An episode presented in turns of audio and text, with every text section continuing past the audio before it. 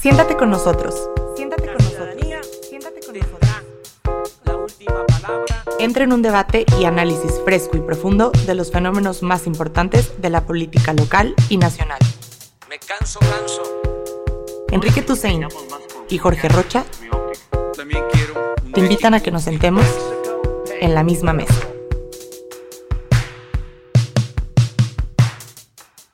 Semana de informe de gobierno, primer informe de Andrés Manuel López Obrador, nueve meses después de comenzar como presidente de la República. Jorge Rocha, ¿cómo estás? Hola, ¿cómo estás? Y pues un saludo a toda la gente que amablemente nos escucha. Oye, hay una pasión en este sexenio por evaluar, ¿no? Evaluamos al mes, a los 100 días, A los seis cuatro meses. meses, a los seis meses. Y yo tengo la impresión de que esta mm, ambición, esta necesidad de evaluar, es por una parte que los críticos del presidente quieren decir, ya ven, fracasó, todo lo que alertamos se convirtió, el país es un desastre. Y los más férreos simpatizantes del presidente quieren decir, ya ven, todo cambió. De la noche a la mañana las cosas cambiaron, México es otro. Y seguramente como todo Jorge, pues la verdad está Está en a medio. la mitad, ¿no? claro. En los grises. Sí, efectivamente ha habido este sexenio, hay que decirlo. Hay una lucha por la narrativa que yo creo que no habíamos visto en otros eh, momentos, ¿sí? En, fíjate, cuando llegó Fox había una gran narrativa de hay que darle tiempo porque 70 años no se borran de la nada. Entonces hubo, de hecho, yo creo que un impas social de exigirle a, a Vicente Fox que prácticamente duró, yo creo que dos o tres años, ¿eh? donde nadie le decía, había críticas, pero digamos que había una, una esperanza social muy grande para decir, pues le va a costar trabajo, ¿no?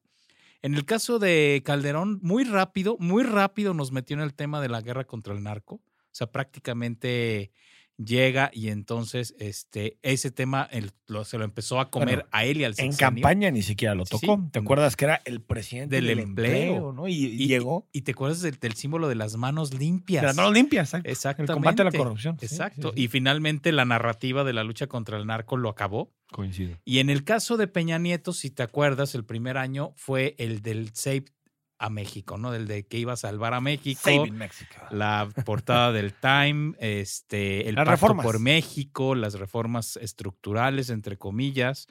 Y esa narrativa se impuso, ¿no? ¿Por qué? Porque en ese momento la oposición había, digamos, pactado, más bien la- las, las cúpulas de la oposición habían pactado con Peña Nieto un montón de, de paquetes, ¿no? El tema se empieza a caer un año, de, bueno, un poco después con el con Ayotzinapa, que es el, digamos, el primer elemento, el primer momento donde la popularidad de Peña se cae, ¿no? Pero en el caso de Andrés Manuel, lo que hay es desde el principio, bueno, no es cierto, no desde el principio, desde antes que asumiera la presidencia, la- las narrativas contrarias que acabas de La, señalar. la- la- lucha de relatos. ¿no? Exactamente. Sobre lo que estamos que viviendo. no habíamos visto, vuelvo a repetir, por lo menos yo no lo había visto con esta con este ahínco, con esta fuerza desde hace muchos sexenios, donde están los, por un lado, los mal llamados chairos versus los mal llamados fifís, ¿no? Que eso es, a ver, estarás de acuerdo conmigo, Jorge, que eso es redes sociales, eso es el círculo rojo, la prensa. Pero la la, prensa gente, escrita. pero gente, yo, yo la verdad es que noto que esa gran polarización de la que a veces se habla no está en las calles, no está en las escuelas, no está en, la, en el día a día de las familias. Yo creo que en general, y si atendemos, Jorge, a lo que nos dicen las encuestas, en general a una amplia mayoría de este país, le está dando, no sé si llamar el beneficio de la duda, nunca me ha gustado esa, esa frase, pero al menos le está dando margen al presidente de que tome decisiones. Estamos hablando de nueve meses, tal vez la encuesta que menos le da, y alguna vez lo comentamos, Jorge, siempre es Mitofsky, que lo tiene en el 64, 65% de aceptación. Muy buena. No, no. Hasta quien lo pone ya por encima del 70%, en particular luego del proceso contra la estafa eh, eh, maestra. Es decir, esta idea de que hay un México hiperpolarizado en, en dos posiciones antagónicas, que no, no es cierto. O sea, los datos No. lo que nos dicen es que esa polarización está en redes sociales y esa polarización está en la prensa escrita, pero en la, en la ciudadanía no hay tal. Lo que pasa es que la gente, a ver, yo que, creo que sigue premiando dos cosas en López Obrador. La primera es que ve un presidente que está haciendo muchas cosas. Igual se equivoca, igual no, pero lo ve todo el tiempo en las agendas y trabajando. Esa es una cosa que le premia. Y la segunda es que es un estupendo comunicador. Sabe cómo transmitirle a la gente sus mensajes y llegan sin ningún tipo de Aunque mediación. sea de bajito. Ajá. Aunque sea de bajito. No, no, pero estas, digo, las genialidades que a uno le pueden parecer muy superfluas, pero el tema de el comandante Borolas, por ejemplo, ¿no? O este asunto de, de la mafia del poder, digamos, por La hablar. mafia del poder sí tenía más. Lo del comandante Borolas, yo creo que se la, había podido, se la pudo haber ahorrado. se la pero, Sí. son, pero son cosas Ah, que comunican. que ahí. comunican el Riquín. profundas. Sí, Ricky Riquín Canallín. O sea, son cosas que comunican a la gente y lo hacen ver como un presidente cercano. ¿Sí? Mira, incluso Jorge, el cambiar el nombre del sistema de administración y enajenación de bienes Así. al instituto para devolverle Al al pueblo, pueblo lo robado, robado. No, te habla. es- te habla- y- pero aparte te voy a decir una cosa. Eso todo el mundo lo entiende. Y eso qué bueno, ¿eh? O sea, Sí, claro. ¿por qué tenía que haber o por qué siempre tiene que haber un lenguaje burocrático que la gente no entienda? O sea, no, yo, yo ahí sí no, eh, me parece que es una, que es acertado. Ya lo del comandante Borolas, lo de ese tipo de cosas ya, ya creo que de un jefe de Estado no es. no es- No, no es lo propio, y sí, te coincido contigo. Sin embargo, sin embargo, eso no quita que el presidente sea un gran comunicador. Ah, Entonces, no, yo creo no, que Claro. estas partes de un presidente que trabaja versus, un- y bueno, además de un presidente que comunica bien, pues lo mantiene muy fuerte. Y además hay otra serie de acciones muy concretas que yo creo que una que le ha ayudado mucho es el asunto de las ayudas directas. O sea, se ha incrementado sustantivamente el número de gente que está recibiendo ayudas directas y eso por supuesto que genera una figura indestructible en términos políticos. A ver, aquí me parece que lo podemos dividir el debate, Jorge, en dos asuntos. Uno, en términos simbólicos y en términos incluso de la conversación pública, el país ha cambiado. Eso creo que nadie lo puede negar, ¿no? No, no sé si alguien puede decir que, que la austeridad eh, entendida no como recorte al gasto social, ni, ni como recorte a medicinas, ni a los derechos de los ciudadanos, sino la austeridad entendida como que no hay un sector público eh, eh, oneroso, Sí. con privilegios, aburguesado. aburguesado, muy distinto y muy lejano a las, a las causas eh, sociales y a los dolores que afectan a la sociedad. Creo que ya no hay marcha atrás. O sea, yo no, No. veo el regreso de una camari- camarilla como era el peñanetismo, eh, de lado a lado, gastando una cantidad de dinero impresionante y que eso no genere indignación social. Yo creo que en el plano de lo, de lo simbólico, que es importante, porque a veces parece que lo simbólico no importa. No, no, plano, no, es Creo que sumamente sí es un país distinto, la conversación pública y se debate. A ver, lo de la raza, Jorge, que platicábamos. ¿Hace cuánto que no se platicaba tanto del vínculo entre raza y poder? El vínculo entre raza y élite económica. No, no sé si estarás de acuerdo para, para comenzar con ese. Ujú. En la parte simbólica y en la parte de conversación pública, sí es un país distinto. Ah, no, totalmente. O sea, esto mismo que acabas de decir de redes sociales, ahí sí tenemos una, digamos, una plataforma distinta que nos permite todo el tiempo discutir. Y además, la lucha de narrativas de la que hemos mencionado ha provocado esta discusión pública hasta por cosas que son, que no valen la pena, hay que decirlo, Medio tontas. de medio tontas, pero todo el mundo está discutiendo todo al- a- a- sobre todo. Y claro, la gran virtud que ha tenido López Obrador es que el que coloca la agenda es él.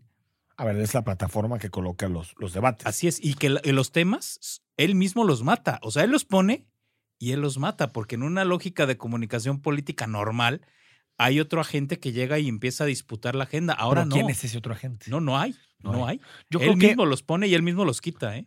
Sí, yo creo que sería un poquito los medios, pero que los medios y los que trabajamos en medio, en medios danzamos mucho al tema que el presidente Claro. coloca. Ayer por la mañana estaba leyendo sobre gasoductos, gaseras, quiénes son, ¿no?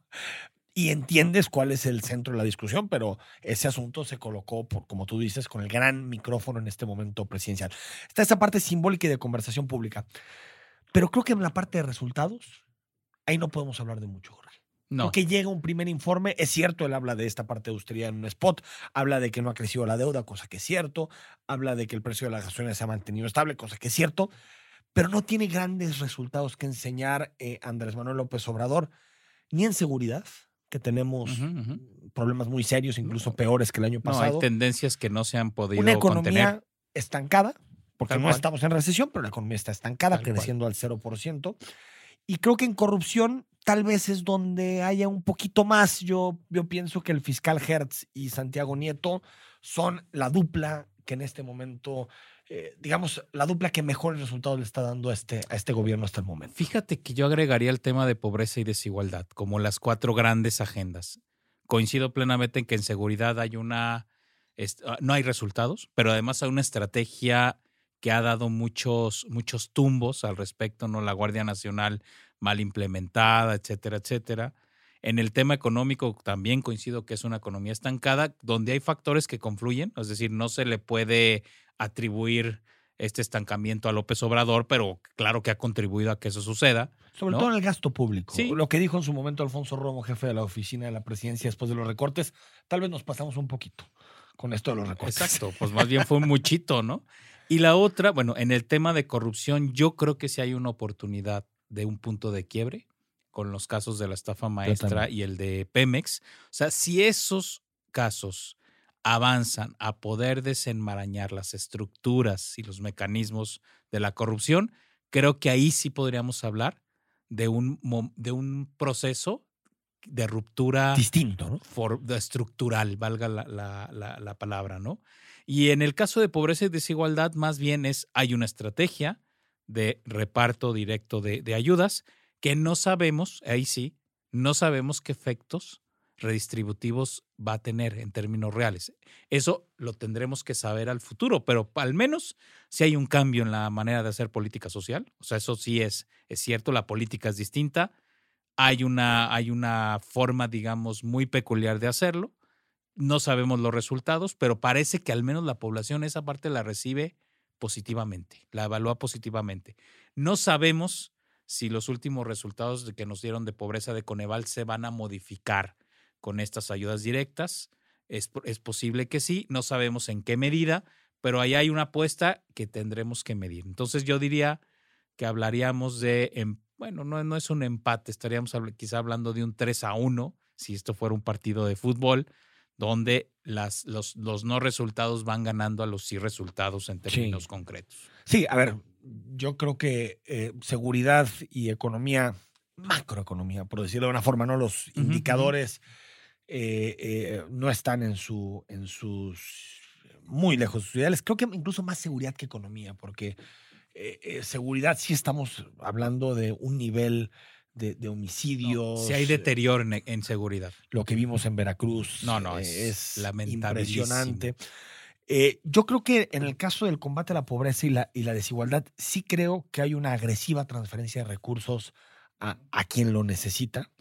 Y por ejemplo, en el caso de adultos mayores, duplicar la pensión de un adulto mayor implica sacarlo de la pobreza. De entrada, porque ¿Sabes ya su, su ingreso estaría por Claro. encima del línea de bienestar mínimo de Coneval. A un joven con un ingreso de determinadas características, sí lo puede sacar. El Claro. asunto, Jorge, es si eso es sustentable o no. Exacto. De cara, o sea, si en realidad estás generando una estructura de estado de bienestar que permita que quien sale de la pobreza lo salga de forma estructural y no solamente Sí, por ese apoyo de un año, porque claro. jóvenes construyendo el futuro dura un año. Un año, Nada claro. más. Sí, ese es el gran tema de esta, de esta nueva política social. Ahora, fíjate, a ver, si en el tema de adultos mayores, espera, eh, el cálculo habría que, que agregarle que eso es pensando en persona, pero si son los dos eh, Ah, no, ancianos, Claro, claro. por supuesto que el incremento es sustantivo. No, o sea, ¿eh? pasarías de una familia que tiene un ingreso directa de transferencias por el Estado de 2.500 pesos a uno que tiene 5.000 pesos. O Ya sea, está por encima de la Claro, pobreza. está, está, yo creo que hay una, hay una transferencia muy importante al Y en respecto. localidades pequeñas sí es la diferencia entre No, claro. comer dos o tres veces al día. O sea, No, claro, no, y sí te de- reactiva mercado interno local. Sí. Para eso sí, ¿no? Entonces hay que ver esos efectos. Digo, yo también la gran, la gran duda es si, eh, si efectivamente, y bien lo planteaste, es si esto genera condiciones estructurales distintas en la pobreza y la desigualdad. Esa es la gran O sea, si el, duda. si el joven que, que está en Jóvenes Construyendo el Futuro después puede ser empleado, Exacto. o si quien está en la tercera edad puede de alguna manera, aparte de la pensión, tener otro ingreso que le permita completar, y si es un derecho ganado, o si veremos, Jorge, en el siguiente sexenio, pierde alguien eh, llega otro partido que dice, no, mejor, mejor no, y, y se acabó. ¿no? Que, Son- s- que sabes que yo creo que sí vamos a llegar al final del sexenio, creo, a este tema de la pensión universal como derecho. ¿eh? Claro, eso se nos va a hacer bolas en el engrudo en 20 años, porque hay mucha, mucha gente que no está en seguridad social. 70 millones de mexicanos no tienen seguridad social. Entonces, la única manera de resolver ese problema es que tengamos pensión universal, ya como derecho ganado, ¿no? A determinadas edades. Ahora está haciendo los 68 años. Pero yo creo que para allá va, ¿eh? Porque no una- vamos a una tener más remedio. digna, ¿eh? No, por porque supuesto. sigue dos mil y cacho pesos, es más, pero sigue sin ser No, no, no. digno, ¿no? No, no. A ver, creo que ha sido, han sido nueve meses, eh, Jorge, atravesados por muchos escándalos, eh, algunos que se quedan en el día a día, m- mediáticos, un poquito eh, que han sido exponenciados por las redes sociales. Eh, a ver, eh, cosas como las consultas a mano alzada. ¿Te acuerdas? Tanto debate que hubo sobre consultas a mano. Una verdadera alzada. vacilada. ese. Eh, no sé si recuerdas eh, también, Jorge, que, que hubo sus de debate sobre los abucheos a los gobernadores, sobre si se estaba y había una operación o no. Estamos, desde tu punto de vista, en términos de debate público, estamos viendo un momento de pobreza en el debate público. Es decir, en donde parece que todo, todo se circunscribe a si estás o no estás de acuerdo con el presidente López Obrador. Es decir, como si hubiéramos perdido la idea de que hay un país detrás de esto. O sea, que, que López Obrador, pues, puede ser que tenga muchas vidas, pero en algún momento dejará la presidencia. Claro. En algún momento va a dejar la presidencia, lo más seguro es que sea el 2024. Eh, y que el país seguirá teniendo pues muchos de sus problemas estructurales, muchos de los problemas que enfrenta. Es como si el debate fuera miope ante eso. Fíjate que, a ver, la parte buena es que estamos discutiendo mucho y casi a propósito de todo. Eso me parece positivo. La parte negativa me parece son dos que todavía, y es, también es normal, ¿eh? no hemos procesado y cualificado qué debates ameritan, que haya profundidad y otros que, por ejemplo, que sean eso, vaciladas, que también como sociedad nos, nos podemos permitir este, debatir sobre vaciladas. Ah, no, ¿eh? sí, pero, pero que eso se convierta en... En el centro, cen- no. A ver, no. ayer un diputado del PT decía Ah, sobre, ya, ya. sobre regular medios Regular de medios. comunicación. El presidente nunca ha estado de acuerdo con eso. Ningún partido está de acuerdo con eso. Darle tanta atención a la ocurrencia de un cuate que de pronto dice, es que ya ven, hay que regular los medios. A veces me parece que, No, que eh. se ha perdido un poco de honestidad en el debate público. O sea, que más allá de posiciones a favor y en contra, de posiciones ideológicas, a veces la idea de crecer o maximizar ciertos temas no es porque es un tema de interés nacional, sino porque es un tema No. de facción, de, de- Sí, sí, sí, de, personalista, digamos. de acuerdo, de acuerdo. A ver, yo, yo en esa parte es donde no hemos aprendido a cualificar el debate. Yo creo que sí hay mucho más y eso es una buena noticia. No hemos cualificado, eso también es normal en un, en un país que no discutía nada, ¿eh? No discutíamos de nada. Acuérdate si hubiéramos, si hubiéramos visto cada letra de las reformas estructurales de Peña Nieto, se las hubiéramos discutido así, como No, se no, discute en este momento, Claro. seguramente hubiéramos evitado muchas cosas, Jorge. Por Muchas supuesto. cosas. Entonces yo creo que esa parte es la positiva. No, todavía no discernimos cuáles son las positivas y negativas. Y la otra, que es el otro problema que acabo de señalar, es que el único que coloca los temas pues, es el presidente. Sí, también creo que los medios de comunicación, los que trabajamos ahí, seguimos descolocados. Sí, sí, sí. O sea, es te- difícil atajar esa dinámica tan vertiginosa de comunicación. claro, es decir, te- y- pero no solo los medios, otros actores han sido incapaces de colocar agenda. O sea, lo que hemos discutido, a ver, un, un tema que haya colocado el PAN, el PRD, más que su desaparición, o el PAN, su- sus políticas fallidas de alianzas, ¿no? O Venezuela. O Venezuela, o, o MC de, a nivel nacional, dime un tema. Bueno, ni siquiera han colocado un tema. Es decir, el problema es que las oposiciones no, este, no logran colocar ver, nada. no tienen un relato de país. no, no, no. Porque escu- escuchas los, lo, lo que dice Futuro 21 eh, constituyéndose la semana pasada y todo es, es que estamos frente a una regresión autoritaria, es que estamos frente a la bla, como se diga, de la política Sí, sí. mexicana. No hay proyecto alternativo, o sea, no hay No. un López Obrador o alguien que, que se le coloque enfrente al, al presidente y que plantee un relato alternativo de país. No, no, no hay nadie y los pocos que lo intentan hacer son figuras demasiado pequeñas y minúsculas en el escenario político. Eso, pues, eh, obviamente, eso que no, que, que, que López Obrador no tenga sparring, pues genera una pobreza del debate automáticamente. Automáticamente. Yo creo que van a ser un grupo de empresarios los que van a estar enfrente. Es Lo, lo ponía en algún momento proceso en su portada de, no me acuerdo exactamente cómo titulaba, pero algo así como el proyecto de los empresarios, el proyecto de Sí, Coparmex, el de Coparmex. situando a Gustavo Hoyos en, en, en- en portada. Yo creo que de ahí va a venir.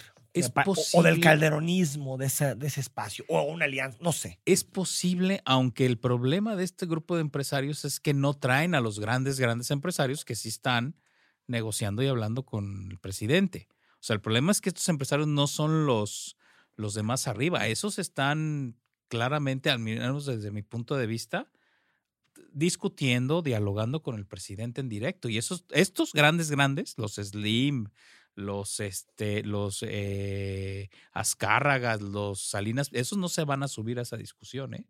Esos les conviene estar pactando acá arriba. Igual pueden jugar al doble. Slim fue a... Claro. No son los cúpulos, ¿no? Las cúpulas empresariales. Exacto, pero yo no sé si tengan la fuerza política para ponerse enfrente, porque además, para un país con las características que tenemos, que ahora sean los opositores, los empresarios, como que te, no te checa, te descoloca bastante, ¿no? Nos vamos con esto, Jorge. El segundo año va a ser muy parecido porque el lunes empieza el segundo año de López Obrador. Si bien no ha cumplido el año, son nueve meses, Claro. empieza, digamos, Sí, la ruta hacia su segundo informe de, de- de- de gobierno.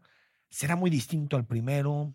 Más o menos eh, eh, lo mismo. ¿Qué esperas para el segundo año? Yo creo, a ver, yo creo que en el tema de seguridad ya tiene que dar resultados, porque si no se le va a empezar a hacer bolas el ya embudo. 2020 tiene que ser el año en Ya. el que haya caída en los índices. Exactamente. Tiene que haber resultados en el tema de seguridad. Eso es una, una, yo creo que el tiempo que le está otorgando la ciudadanía se va a acabar el año que, que entra.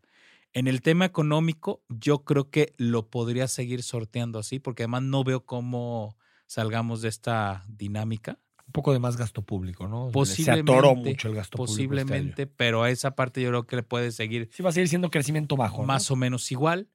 Este, en el tema de corrupción, pues, lo que hay que estar al pendiente es cómo siguen estos casos. Yo pensaría que, es más, ni siquiera abrir otros. ¿Cómo termina lo de estafa, Estafa maestra, maestra? Altos Hornos y. Odebrecht, ¿no? Que son las Esos, tres hebras. esos tres. Y en el caso de pobreza y desigualdad hay que ver si hay una mayor expansión de las ayudas. Porque bueno, ahorita por lo menos la crítica es sí hay para muchos, pero todavía no llega a todas y todos los que necesitarían este tipo de, de procesos. Yo creo que la idea del presidente va a ser que eso todavía se expanda más, ¿no? Creo que esa va a ser la, la tendencia.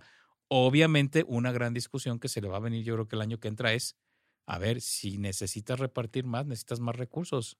Entonces, la, yo creo que vamos a empezar a discutir el tema de más o menos impuestos, ¿eh? Porque ya vía recortes, yo creo que ya el fondo se acabó. Y Le agregaré una última. Creo que es la secretaria de Gobernación tiene sus Ah, sí. días claro. contados. Sí, de acuerdo. Y creo que el siguiente año 2020, entre 2019 y 2020, Morena define qué tipo de partido va a ser. Ese es un Es decir, qué tipo de vehículo Va. va a llevar al presidente, y lo decía hoy el presidente esta mañana. Si Morena cae en casos de corrupción, yo me salgo del partido y que le cambien el nombre. Es decir, me parece que también está mandando un mensaje de, de con quién podría ir en la elección Claro. de noviembre para, elección, Claro. para, para elegir al nuevo dirigente. Ese va a ser un tema importante. Y bueno, yo creo que Encinas va a suplir a, a Olga, ¿eh? Bueno, pues aquí, aquí quedó Va- gra- grabado. Vamos, este, otro- bueno, con nuestra Así como yo no costumbre tengo tirador, de. yo, yo, yo hubiera pensado que era Ricardo Monreal, pero eh, hay que ver qué sucede en noviembre en Morena. Lo que, y- sí, hay que ver eso, pero fíjate, en la- dentro de la propia Secretaría de Gobernación, el que mejor se está moviendo y está teniendo más interlocución sí. es Encinas. Y a- y Yo al- creo que él va a ser el relevo. Y al final quedó como una cartera eminentemente política porque le quitaron la seguridad. Así es. Jorge Rocha, hasta la próxima semana Que estén muy bien. en la misma mesa.